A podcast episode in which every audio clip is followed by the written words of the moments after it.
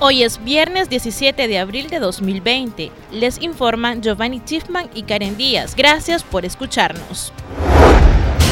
El secretario general del Ministerio de Salud, Carlos Sáenz, informó que en Nicaragua se mantienen inamovibles los casos de COVID-19, que según el informe oficial son dos casos positivos que son importados y que se encuentran estables y atendidos y corresponden al señor de 64 años, contacto de un caso importado y un señor de 59 años que tuvo contacto con otras nacionalidades y que se encuentran estables y atendidos. Mientras el Ministerio de Salud no esclarece el total de los casos recuperados, el Sistema de Integración Centroamericana ya reporta que en Nicaragua hay seis pacientes recuperados, dos activos y un fallecido. Escuchemos al secretario del MINSA, Carlos Sáenz.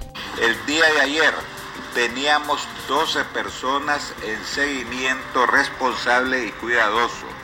De ellas ha cumplido el periodo reglamentario una persona que hoy pasa a resguardo domiciliar Quedan por tanto 11 personas a las que se suma una más para un total esta mañana de 12 personas en cuidado y monitoreo responsable y permanente.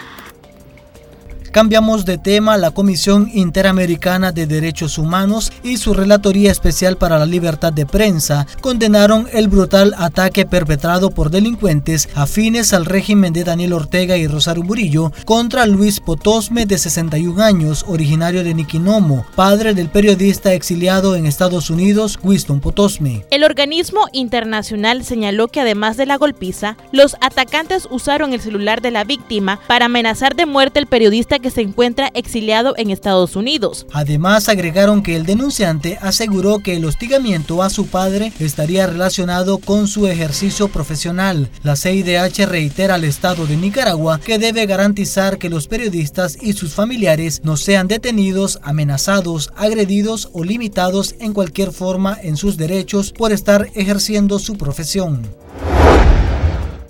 En noticias internacionales, Estados Unidos registró en las últimas 24 horas un récord de 4.590 muertes por coronavirus y rebasó este viernes los 35.000 víctimas mortales y suma más de 600.000 casos confirmados por esta causa. En este sentido, Nueva York se mantiene como el epicentro del coronavirus en Estados Unidos, con más de 200.000 personas contagiadas y unos 11.000 fallecidos. En tanto, a nivel mundial la pandemia del COVID-19 supera los 2 millones de casos y hasta la fecha registra más de 150 mil víctimas mortales.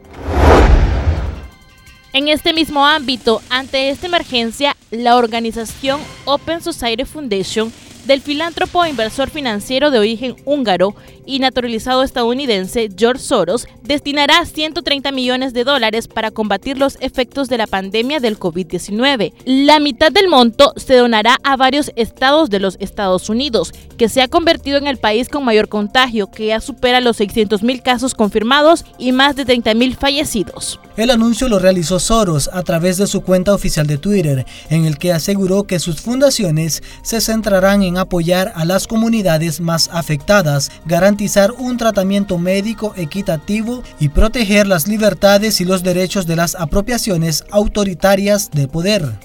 De los 130 millones de dólares, se destinarán 37 millones a la ciudad de Nueva York, que se convirtió en el epicentro del brote del COVID-19 en Estados Unidos. Estas han sido las noticias de Artículo 66. Para ampliar estas y otras informaciones, visite nuestro sitio web www.articulo66.com. Síganos en Facebook, Twitter e Instagram. Recuerde suscribirse a nuestro canal en YouTube. Les informaron Giovanni Tiffman y Karen Díaz.